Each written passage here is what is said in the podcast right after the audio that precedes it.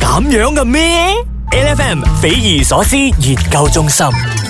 心臟唔係幾咁好嘅朋友，今集嘅匪夷所思你一定要聽啊！早晨，你好，我係 Angeline。精神啲嘅 Rosie 陳志康啊，嗱，誒，心臟係一個好匪夷所思嘅器官嚟嘅，嗯因為上個禮拜我哋關心過誒肝臟啦，係其實咧肝同心有一個關係嘅，你知唔知啊？心肝寶貝，誒呃 係啦，點解會叫心肝寶貝哦，OK 咧？因為佢其實係人嘅身體裏邊兩個誒功能好重要啦，嗯同埋誒亦都係誒分離唔開嘅一個器官嚟嘅。聽我講到咁嘅樣，好似似層層係咪？其實仲有另外一個層面嘅。咩啊？你知唔知喺馬拉文當中係咪心叫咩啊？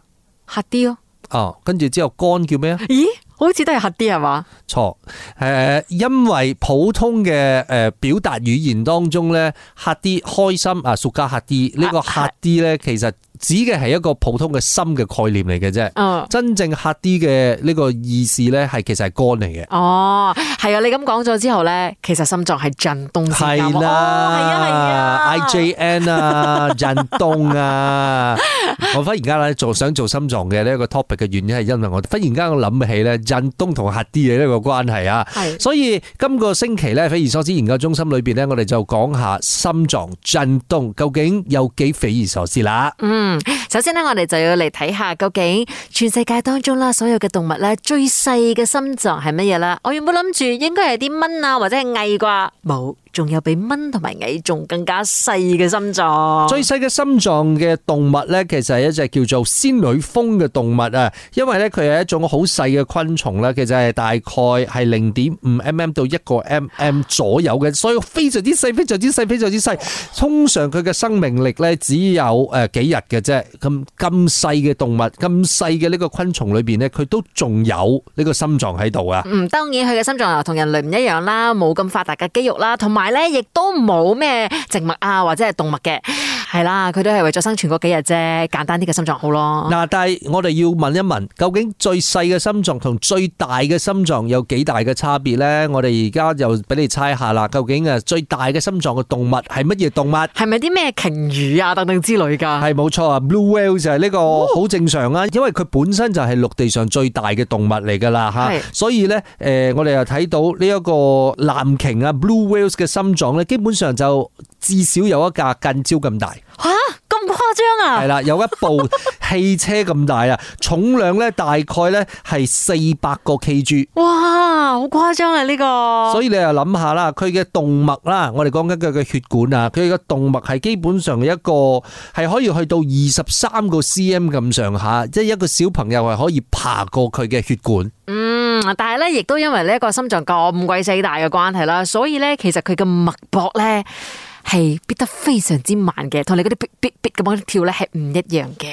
But anyway，一陣間翻嚟咧，我哋就一齊去關心一下另外啊有特別嘅心臟嘅動物，究竟有咩咁匪夷所思啦？繼續守住 A F M。 H F M 今日喺我哋 A F M 匪夷所思研究中心咧，係要研究下心臟，不過唔係研究你呢、個，而係研究動物世界嘅心臟。未必㗎，未必你都係我哋要研究嘅對象嚟㗎。誒、嗯因為有各式各樣唔同嘅動物啦，咁啊，係大家咧其實個心臟咧都係為咗誒、要適合自己嘅生活方式咧而發展出嚟嘅。嗯咁樣繼續落嚟咧，我哋要研究嘅心臟咧，呢種動物咧，佢嘅心臟係變化率最大嘅心臟，最快嘅心臟。變化率最大，即係點解啊？誒、即係譬如話一下跳得好快，哦，OK，可以喺最短嘅時間裏邊跳得好快。 O、k 即係可能係同佢嘅生活習慣係有關㗎啦，係啦，應該佢個係能力有關嗯哦。同能力有關添啊，係咪啲咧突然之間需要好快速啊，或者係平時咧冇乜喐啊咁樣嘅 feel 咧？ 你感覺上啦，我哋嘅心跳如果係加速嘅話啦，肯定係做緊劇烈運動嗯啦。係啊係啊，所以佢係可以喺好短嘅時間裏邊做到劇烈運動嘅人咯，哦唔，係人啦，OK，就動物動物啊啦啦，係啦，會唔會係全世界跑得最快嘅係啦，豹啊？冇錯。答案係獵豹 cheetah 係誒呢個全世界跑得最快嘅動物啦。哦我哋知道誒、呃即係 cheetah 佢每個小時大概可以跑一百一十二個公里。嗯其實如果你叫佢跑一百米嘅話啦，佢就係需要三秒幾嘅啫。哇！但係人類你講緊跑得最快嘅 u s a 你都要九秒啦。你諗下啦，呢、個 cheetah 嘅平時嘅心跳咧，大概係每分鐘一百二十下，佢唔喐嘅時候。係啦，佢唔喐嘅嚇時呢候。個一百二十下咧係乜嘢咧？即係平時我去做運動嘅時候咧，咧，你係啊啦戴 smart watch 噶啦嘛，嗰個我即係你開始做運動先一百二十下啫你喎。跑你跑咗好耐㗎啦， 你心跳其實真係一百二十下咁啊上原來下㗎佢咋。靜靜雞唔喐嘅時候就已經一百二十下。係啦，但係個問題就係咧，呢個刺他佢本身啊，嗯你如果去到佢嘅自身嘅極限咧，要去到係每分鐘啊，記得係二百五十下哦嘅，哇！需要嘅時間係幾耐咧？係幾秒嘅啫。吓，所以你諗下，我哋做咗幾個鐘嘅運動 哎啊，我哋好可能啊，我哋先去到大概啦二百二十下每分鐘。其實我想講咧，你哋做運動咧可以去到二百二十下啦，已經係崩崩得啦。啊但係 我平時都係一百二十啦，同埋一百五十我就落嚟咗。你諗下，刺他係幾秒鐘就可以到二百哇五 十下好。勁啊！所以點解講佢心跳變化率一定要好快，嗯佢先至可以 support 佢跑得咁快，佢運動量咁高，佢啲血液循環，呢啲所有嘅 blood circulation 咧，先至可以到位咯。哦，所以阿媽你唔好再投訴我咧，做嘢慢啊，我嘅心臟 應付唔到咋。嗱，繼續落嚟啦，仲有另外一個動物你要猜下啦。究竟嗯咩動物咧嘅血壓係最高嘅？血壓好高哦係啊啦，血壓使唔使食最藥高啊嗰 種啊？血壓高，你早啲 瞓啦，唔好成日玩輕歡啦。會唔你阿會？媽成日講 噶嘛？係啊係啊係啊，會唔會係同佢需要其實噴啲血噴遠啲係有關嘅咧咪？啦，呢個動物嘅 size 或者係呢個動物嘅高度一定係好大。高度添啊，係啊。高度高度係長頸鹿咯。係啦，冇錯。哦誒，呃血壓最高嘅心臟咧就係長頸鹿嘅心臟啦。嗱，長頸鹿咧因為個頸夠長啊嘛，所以咧佢距離自己嘅頭部咧其實有一段好長嘅距離，大概二點五個 meter 嘅。嗱，你要諗下你要點樣喺你嘅心臟咧噴啲血上去二點五 meter 咁高咧，所以你呢個心臟除咗係要夠強大之外咧，你嘅血壓都要夠高。嗯吓、我哋咧睇到長頸鹿嘅心臟咧，其實可以高達咧二百八十。跟住呢個最高啦，一百八十最低嘅血壓。嗯，所以你諗下啦，其實你要血壓咁高，你要噴咁高嘅話，你心臟都要夠強大啊！我哋淨係咁睇呢個長頸鹿嘅心臟嘅 size，我佢有六十個 cm 咁大，跟住之後重係大概十一個 kg。真係一個好強大嘅心臟嚟。你睇下，同人類相比嘅話，我哋真係是小烏正兜啊！ 一陣間翻嚟呢，我哋再研究下，仲有啲咩心臟咁特別呢？你有冇睇過啲心臟停咗會自己再跳翻嘅動物啊？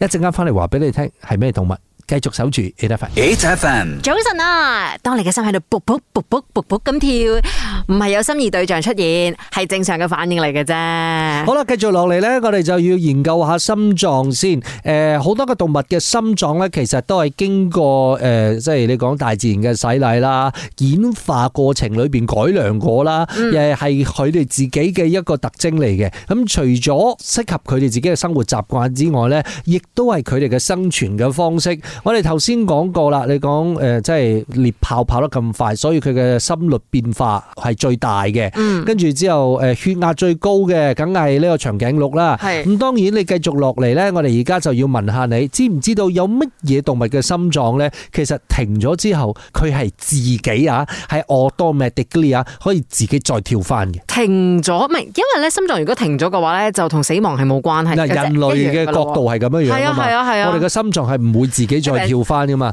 但係佢哋嘅心臟係停咗之後，佢哋會自己再跳咁翻，佢係咪嗰啲識炸死嘅動物啊？等等之類又嘅唔係炸死嘅，唔係炸死啊？佢會冬眠嘅。哦，OK，係啦但係亦都唔係每個冬眠嘅動物係心臟會停止嘅啩，應該都仲會係慢慢慢慢咁跳嘅。係啦，一般你話熊啊，或者其他動物啦，佢冬眠嘅時候咧，佢其實係個心臟個跳動率係好慢、好慢、好慢，嗯佢一直會係生存住嘅。但係呢種動物咧，佢係連個心臟都直接停埋。佢 講：，哎呀，橫掂都係咁慢啦，你直頭唔好跳啦。我等我醒咗嘅時候咧，我一次過跳翻。咩嚟嘅係一種青蛙叫木哦蛙。 ？OK，係啦，佢係生長喺啊北極圈裏邊嘅。喺個木蛙嘅細胞當中有啲特殊嘅物質咧，就會令到呢個木蛙喺冰凍嘅時候咧，就停止所有嘅呢個生化嘅活動，就避免啊令到佢自己嗰啲細胞咧就係破損嘅。嗯，所以咧，等佢醒嘅時候咧，佢就會喺有一個時間點到咗嘅時候，佢嘅心臟就會好似個鬧鐘咁，叮跟住之後佢就起身啦，重新跳動翻啊！係啦喂。好彩識得重新跳動翻，一唔係嘅話咁就一 世。嗱，但係咧有個問題嘅，呢、哦個都唔夠神奇，呢、個只係重新跳動啫嘛。係啊，不如問下有咩動物係重新生長一個心臟嚟？吓心臟都可以重新生翻一個新嘅。係喎嗱，我哋講嘅呢一個咁神奇嘅動物咧，佢個名叫斑馬魚 （zebra fish）。點解佢可以重新生長佢嘅心臟咧？基本上係一個佢嘅誒自我嘅機能嚟嘅，好得意噶。我覺得呢樣嘢咧，亦都係人類好期望擁有嘅一個特異功能。係佢基本上咧就係、誒，只要佢嘅心臟有任何部分受損嘅話啦，嗱、一般我哋人嘅心臟咧，如果係受損嘅話就拜拜，sorry 係啊係係咁啊係咁大噶啦。但係斑馬魚佢唔一樣，佢嘅心臟嘅細胞周邊嘅嗰啲誒其他嘅細胞咧，佢哋會自己喪失咗佢哋原有嘅特徵，跟住重新變翻幹細胞 （stem cell）。咁呢個幹細胞佢係好似我哋即係玩啤牌嘅族科一樣嘅。其實你分去去邊度咧，佢就會變成乜嘢嘢。哦，所以如果佢係喺心臟部分嘅話咧，就會重新生翻一個心臟啦。係啦，佢就可能佢喺心臟隔離，佢咪佢嗰個誒原有嘅功能退化咗先，佢就變翻幹細胞，就去翻斑馬魚嘅心臟嗰度，跟住咧喺斑馬魚嘅心臟嗰度咧就重新變成佢嘅心臟細胞。好犀利啦呢個。所以佢例如話，只要誒你講緊佢有可能三分之一隻心臟啦，哦所以就係損壞啊，或者係俾人食咗啊，甚丁嚟得啦。佢嘅其他嘅細胞咧就可以慢慢去移翻去去呢一個位置，跟住之後再重新生長出一個完整嘅心臟。你咁講嘅話咧，其實基本上斑馬魚咧係可以長生不老咁解誒、咧。嚴格上嚟講係得係嘅喎，哦但係如果你捉咗佢成條吞咗落去就冇啦，乜嘢都冇 咯，冇得剩咯。但係誒、斑馬魚嘅生長能力又何止淨係喺心臟呢？佢其他嘅器官一樣都可以重生生長，哇嗯因為佢有呢個咁嘅機制。呢、個亦都 exactly 點解斑馬魚亦都係人類喺科學誒研究裏邊一個好主要嘅對象。哦，因為我哋都希望係可以研究到佢呢個 stem cell，未來可以點樣喺我哋嘅生活之中重新生長一啲新嘅細胞啊嘛。尤其是係你嘅心臟部分。嗱、一陣間翻嚟咧，仲有一種動物嘅心臟咧，你都要留意嘅，實在太強大啦！呢種動物佢有三個心臟，三個咁多。知唔知係咩動物咧？一陣間翻嚟話你聽，繼續守住 A F M。 ，H F M 今。日喺我哋 A F M 嘅匪夷所思研究中心就研究咗全世界好多啲動物咧，真係好騎呢嘅心臟，但係當然都係要適應佢哋自己本身嘅生活狀態啦你。竟然用騎呢嚟形容喂咁偉大嘅心臟，同我哋人類真係完全唔一樣。如果唔係今次上呢一堂課嘅話啦，我哋真係完全唔知咧。嗱，繼續落嚟咧，我哋就要問下大家啦，究竟你知唔知道啊？乜嘢動物係有三個心臟？佢嘅身體裏邊咧有好複雜嘅神經系統啦，嗯，而且最重要嘅係佢嘅血係藍色嘅。血係藍色直頭開估啦！個答案咧 就係 octopus 章魚。哦八爪魚啊，O K，誒，佢好聰明啦，我哋都知道啦哦。但係其實咧，好多人都唔知道，原來八爪魚本身係有三個心臟咁佢多。點解需要三個心臟咁多啊？一切都要從佢嘅血係藍色開始講起。有關係㗎，係啦，誒喺人體裏邊咧，我哋血係紅色嘅原啊係因啊好簡單，係因為我哋入邊有一樣嘢叫做 hemoglobin，嗯誒血紅素。血紅素裏邊有鐵係負責誒攜帶氧氣嘅，嗯誒佢嘅效率好高，可以帶好大量嘅氧氣。但係咧喺誒章魚嘅血液當中咧，佢有一種物質叫血清素，裏邊運用嘅咧係銅。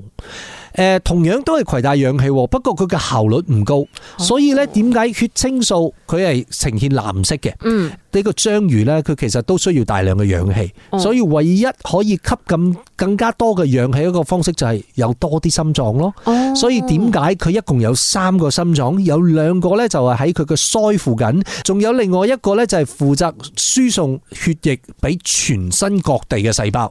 所以咧三個心臟同時工作，呢、個 octopus 呢只章魚先至可以正常地操作。我想收翻我之前一開始嘅時候講呢，其他動物啲騎呢心臟，雖然呢，真係同我哋人類係好唔一樣，好似你講話啦，八爪魚嘅唔單止係話心臟嘅數量唔一樣啦，都因為佢嘅運作係血清素而唔係血紅素，連顏色都會變得唔一樣呢。但係呢，為咗要俾佢呢一個血清素都係可以供應，佢竟然演化到要三個心臟出嚟。何止啊！最後我哋收場之前話俾你聽，八爪魚有九個腦添啊！每逢星期一至五朝早六點到十點，N F M 日日好精神，Rise 同 Angelie 準時帶住啲堅料嚟健利。